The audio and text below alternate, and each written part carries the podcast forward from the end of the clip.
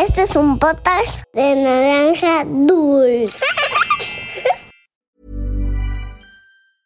I'm Sandra, and I'm just the professional your small business was looking for. But you didn't hire me because you didn't use LinkedIn jobs. LinkedIn has professionals you can't find anywhere else, including those who aren't actively looking for a new job but might be open to the perfect role, like me. In a given month, over 70% of LinkedIn users don't visit other leading job sites. So if you're not looking on LinkedIn, you'll miss out on great candidates like Sandra. Start hiring professionals like a professional. Post your free job on linkedin.com/people slash people today. Había una vez Once upon a time, una volta en un país de lontano. Era uma vez num país muito distante. Cuentos para niños y niñas que exploran el mundo.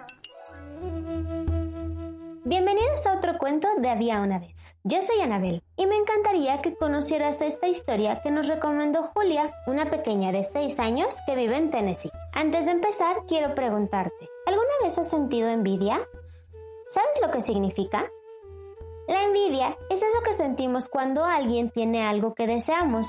Es normal y todos, pero todos lo hemos experimentado alguna vez o varias. Dentro de tu cuerpo lo puedes sentir como tristeza o enojo. A veces, cuando no sabemos expresarlo, podemos herir a otros. Lo ideal es usar nuestra voz para decir lo que sentimos y aprender a compartir o jugar por turnos. Por ejemplo, imagina que tu hermana, tu primo o un amigo con quien estás jugando toma un juguete que tú no estabas usando, pero al ver que se divierte con él, sientes muchas ganas de ir y quitárselo, porque es tuyo. ¿Te ha pasado?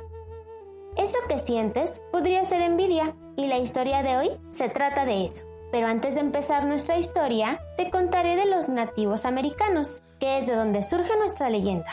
Como podrás imaginarte, vivieron en Estados Unidos, y aunque todavía existen, su población es mucho menor que antes. Algunas tribus son apaches, cherokees, cheyennes o navajos, y al igual que en otras culturas, también creían que podían comunicarse con la naturaleza por medio de danzas y ofrendas. La historia de hoy es una leyenda americana llamada Cuando los pájaros no tenían color. Esto es, había una vez. ¡Comenzamos! La leyenda cuenta que hace muchos años todos los pájaros eran del mismo color. Algunos vivían felices con ello, pero otros se sentían molestos. Un día, mientras algunas aves tomaban un descanso, surgió una interesante conversación. Escuchamos. ¡Ja! Habiendo tantos y tantos colores, no entiendo por qué tengo que ser así. Sin chiste. Quisiera tener todos los colores de las flores o los colores del arco iris. ¿O qué tal? Algo más sutil y elegante. Y no este tono marrón tan insípido. Yo debería ser la más llamativa y no las flores, decía la señora Gorrión con mucha envidia en sus palabras. "Mm, pues a mí no me molesta. Pienso que los depredadores no nos comen porque podemos pasar desapercibidos. A decir verdad, me parece genial ser marrón. Puedo sentarme en una rama sin pasar ningún peligro, respondió el señor Paloma. No lo había pensado, pero si pudiéramos cambiar, quisiera tener colores brillantes, ser la única en el mundo, decía una pequeña colibrí. Vaya, veo que no soy la única que quisiera ser diferente. Convocaré una reunión de aves. Esto tiene que cambiar ahora mismo, expresó la señora Gorrión. Entonces hizo un sonido muy particular, un sonido que cualquier ave reconocería como un llamado urgente, algo así como... Al instante, miles de aves llegaron al árbol. La señora Gorrión estaba orgullosa de ver que todos estuvieron ahí tan rápido como pudieron. El problema fue que algunas aves se posaron en las ramas y otras no paraban de aletear, y este caos la ponía muy nerviosa. Atención, atención, por favor. Los he llamado porque creo que todos deberíamos de tener colores diferentes, así como las flores, las hierbas, los árboles. Nosotros también deberíamos de vernos diferentes. ¿Alguien tiene una idea para que esto cambie? Preguntó la señora Gorrión. Oh, yo, yo, yo, yo. Sí, yo puedo volar tan alto, tan alto para llegar al sol y hablar con él, dijo un águila. Oh, nosotros sabemos dónde hay un arco iris justo ahora. Iremos a preguntarle. Explicó una guacamaya. Y así, diferentes bandadas se organizaron entre sí y emprendieron el vuelo sin que el resto de las aves estuvieran enteradas. ¿Sabes qué significa bandada?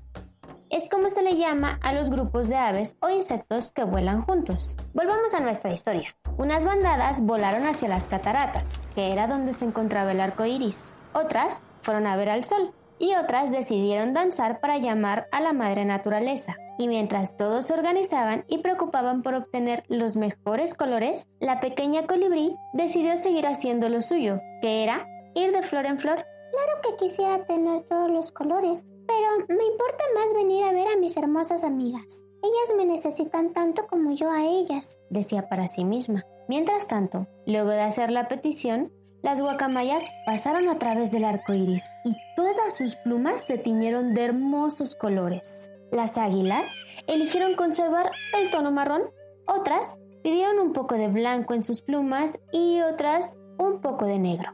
El resto de las aves danzaban para llamar a la madre naturaleza. ¿Y qué crees que pasó? Lograron hacerla venir a la tierra. Gracias por esta danza tan hermosa. Me pareció muy bella. Estoy de acuerdo con las peticiones. Solo les pediré orden y consideración para que pueda repartir adecuadamente todos los colores explicó la madre naturaleza. Los pavorrales eran los primeros en la fila y como eran muy exigentes, pidieron un poco de todos los colores sin tener consideración alguna por el resto de las aves que estaban en espera. Las urracas eligieron blanco y negro, los cuervos negro con destellos azules, los cardenales eligieron el rojo y así fueron pasando una por una a hacer sus peticiones. La señora Gorrión estaba muy desesperada y en vez de respetar la fila, picoteaba para poder avanzar. Envidiaba tanto los colores de las flores que no le importó respetar la fila. ¿Y sabes qué pasó? Algunos pájaros la dejaban avanzar, pero muchos otros no, y en vez de eso la empujaban hacia atrás, hasta que fue de las últimas en llegar. ¡Ah! Por fin se fueron todos estos mugrosos, dijo la señora Gorrión con desdén. La madre naturaleza sabía que la señora Gorrión solía ser grosera. Envidiaba tanto las flores que las trataba muy mal por ser coloridas. Envidiaba tanto al resto de las aves que silbaba para alertar de falsos peligros solo para confundirlas. Sí, la señora Gorrión no era muy amable ni considerada, pero la madre naturaleza estaba tan agotada que decidió ignorar su comentario. Querida Gorrión, Solo me queda un poco de blanco y un poco de negro. Puedo combinar los colores para hacerte muy linda, explicó la madre naturaleza. ¡Oh! No puede ser posible. ¿Cómo es que a ti se te acabaron los colores? ¿Cómo me ofreces solo eso? Yo debería ser más bella que las flores, exigió la señora Gorrión. Esto es lo que tengo, pero te aseguro que te verás muy linda, insistió la madre naturaleza. Entonces empezó a mezclar los colores, dar pinceladas por aquí y por allá, Listo, he terminado. Para tener pocos colores, creo que luces hermosa, dijo la madre naturaleza. Pero la señora Gorrión no pensaba igual. ¿Qué? ¿Cómo te atreves a decir semejante cosa? Me veo horrible.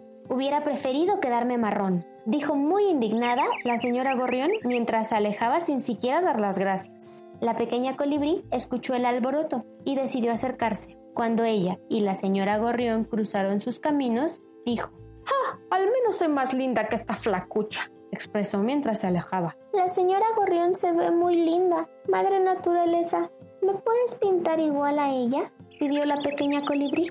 Oh, preciosa, me temo que ya no tengo más colores. Pero mientras pintaba el resto de las aves, noté que fuiste a cuidar a las flores en lugar de estar en la fila. Tal vez ellas puedan ayudarnos. Dame un momento. La madre naturaleza se acercó a las flores y les dijo algo que solo ellas escucharon. Al volver, trajo varios botecitos de pintura, sacó muchos pinceles y pintó a la colibrí, pues todas las flores decidieron dar un poco de su color para su amiga. El sol, que a diario veía el cuidado que la colibrí tenía con sus amigas, decidió bajar para darle un regalo extra. Te he visto desde siempre y tu nobleza me parece admirable. Permíteme darte un brillo especial. Ninguna ave tendrá este destello, dijo el sol. La colibrí estaba tan entusiasmada que lloró de emoción. No sabía cómo agradecerles los magníficos regalos. Gracias por ayudarme a, verme tan linda. Muchas, muchas gracias a todos. Los colores son hermosos, pero lo que en realidad te hace linda es tu actitud, tu bondad y el cuidado que tienes para los demás. Y colorín colorado, este cuento de Había una vez ha terminado. Haz un dibujo sobre este cuento y compártelo en nuestra cuenta de Instagram en arroba podcast-había una vez. Puede ser de la madre naturaleza pintando a las aves o de la señora gorrión muy enojada haciendo la fila.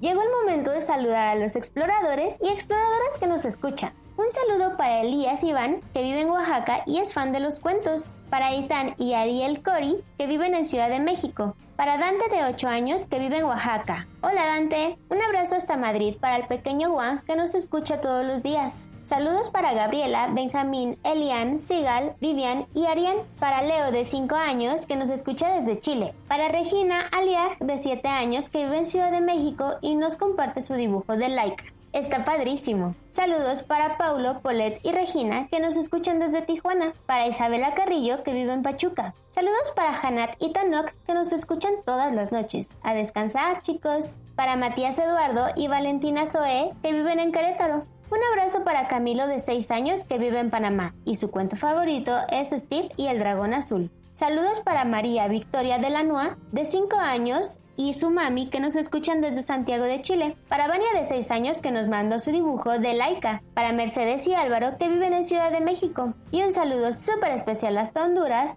para Sebastián, que cumplió años el 13 de octubre. Felicidades, pequeño explorador. Recuerda que si quieres pedir un saludo, recomendarnos una historia, mandarnos un dibujo o contarnos algo, nos puedes escribir o enviar una nota de voz en nuestra cuenta de Instagram en arroba podcast-había una vez. Esto fue Había una vez. Nos escuchamos en el próximo cuento. Bye.